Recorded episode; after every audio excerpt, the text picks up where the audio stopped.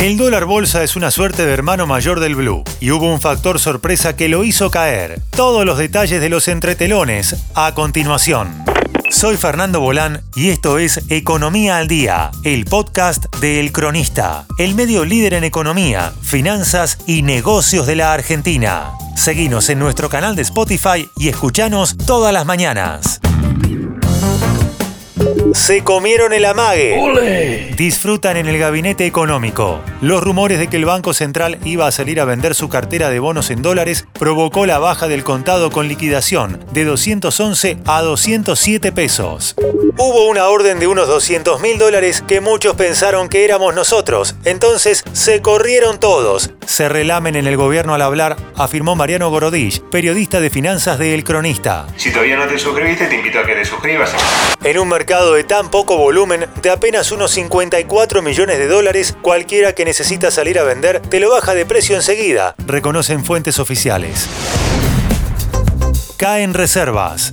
El problema es cuando pase el periodo de liquidación de cosecha y empieces a ver en las tapas de los diarios que todos los días caen las reservas. Ahí puede llegar a subir el volumen del CCL e irse para arriba, interpreta el CEO de uno de los fondos más grandes del país. A su juicio al Banco Central no le conviene salir a intervenir en el mercado quemando los dólares de las reservas y si vende parte de su cartera de bonos en dólares hace bajar las paridades y destruye el precio. ¿Cómo termina eso?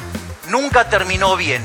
Bajo control a Pinco y Templeton, que tienen el equivalente a 3 mil millones de dólares en bonos SER. Economía los tiene bajo control, renovando en las licitaciones y no saldrán de un día para el otro a vender todo por un tema reputacional. Además, están hace tres años y aún no se fueron.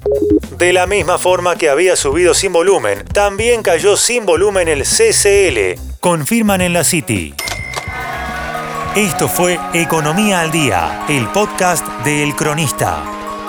Seguinos en nuestro canal de Spotify y escuchanos todas las mañanas. Y si te gustó el podcast, podés recomendarlo. Texto Mariano Gorodich. Coordinación periodística Sebastián de Toma. Producción SBP Consultora. Hasta la próxima.